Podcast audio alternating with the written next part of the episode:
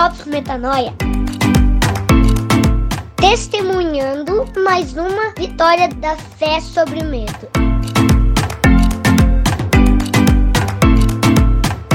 E aí, galera, graça e paz. É Rodrigo Maciel por aqui mais uma vez no episódio 21 do ano de 2021 do Drops Metanoia onde o objetivo, como você sabe, é combater mais um pensamento tóxico que repetidas vezes em nossa mente pode criar uma fortaleza, um pouco difícil de derrubar, mas como diz Paulo ali na segunda carta dele aos Coríntios, no capítulo 10, versículos 4 e 5, é possível de derrubar essas fortalezas com as armas que são poderosas em Deus, que são esses drops da verdade, para a gente combater cada um desses pensamentos tóxicos e evitar que eles construam um caminho na nossa mente e nos confunda no processo de conhecer mais de quem Deus é e de quem nós somos nele.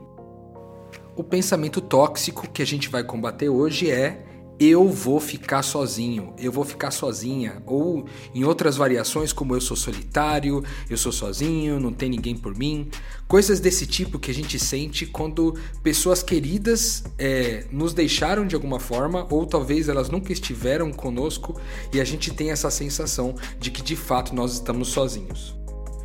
Eu tô trazendo esse drops para vocês até porque recentemente eu passei por isso. Passei por um período de me sentir sozinho, de me sentir é, sem as pessoas mais importantes da minha vida, da minha volta. Nessa caminhada de missão, de ser um missionário, a gente sempre encara desafios como esse e esse sentimento costuma vir sempre na nossa mente. Jó, por exemplo, quando aconteceu toda aquela catástrofe na vida dele, né? ali no capítulo 19, nos versículos de 13 a 19, ele cita um pouco das pessoas que o abandonaram, né? Os conhecidos dele estavam longe dele, os parentes dele o abandonaram, os amigos se esqueceram dele, os hóspedes, as servas e os servos consideravam ele um estrangeiro.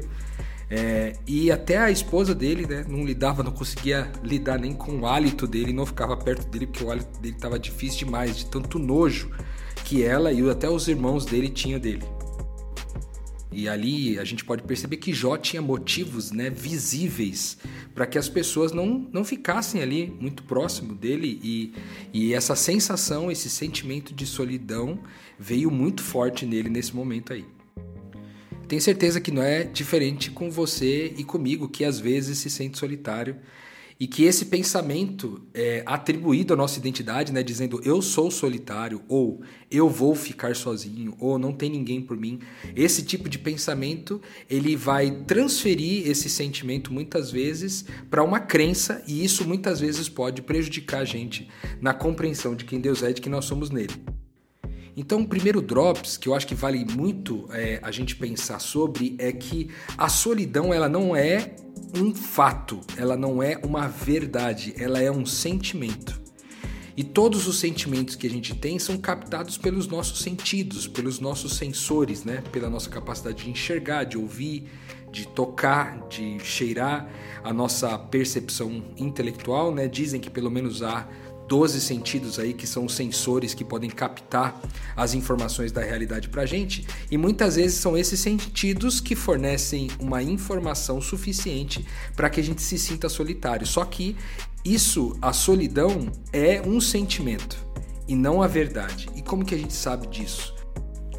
Recorrendo à verdade, que é uma das nossas principais armas para combater esses pensamentos tóxicos, uma vez que eles podem se tornar uma fortaleza na nossa mente, como a gente falou no princípio lá. Então, o primeiro drops que eu queria trazer para você é uma promessa de Jesus que está no Evangelho de Mateus, no capítulo 28, versículo 20. Lá Jesus diz o seguinte: "E eu estarei sempre com vocês até o final dos tempos". Cara, que promessa incrível! Talvez você esteja pensando o seguinte: é, Jesus prometeu isso aí, mas ele foi embora.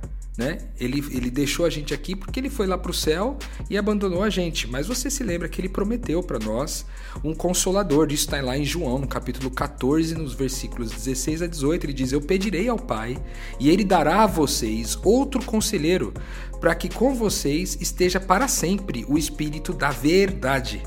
O mundo não pode recebê-lo porque não o vê nem o reconhece, mas vocês que são espirituais, o conhecem, pois ele vive com vocês e estará com vocês.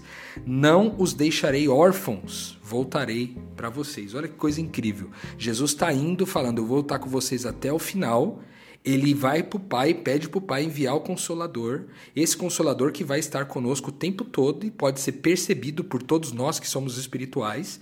E ele ainda termina dizendo: Eu não vou deixar vocês órfãos, eu não vou deixar vocês solitários, não vou deixar vocês sozinhos, porque eu voltarei para vocês. Além desse drops, tem um outro drops ali do próprio Deus, né, no livro de Isaías, capítulo 49, 15 a 16 que tem um texto maravilhoso que ele faz uma provocação para nós. Ele disse assim: Haverá mãe que possa esquecer seu bebê, que ainda mama, e não ter compaixão do filho que gerou?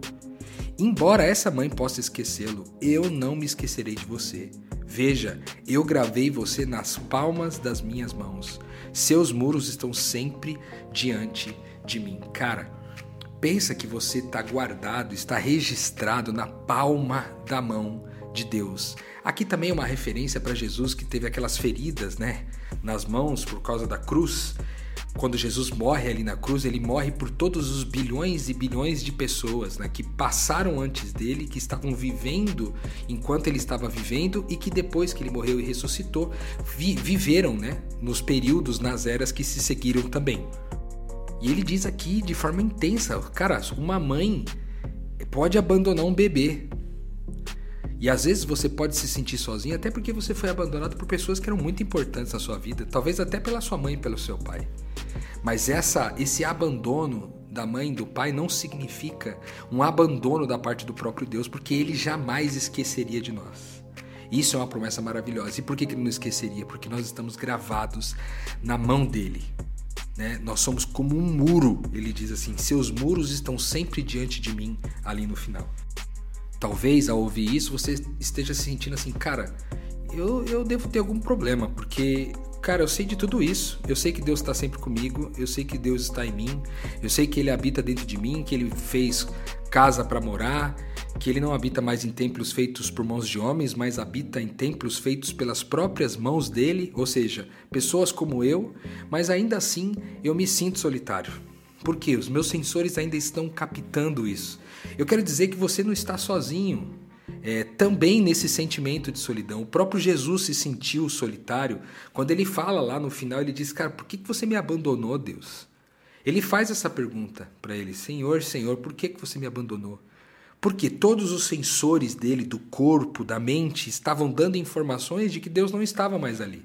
Mas essa não era a verdade. Deus nunca deixou de estar ali, porque Deus estava dentro ele não poderia, se todos nós estamos gravados nas mãos de Deus, quanto mais o próprio Jesus estava registrado, guardado, protegido, né, pelo próprio Deus.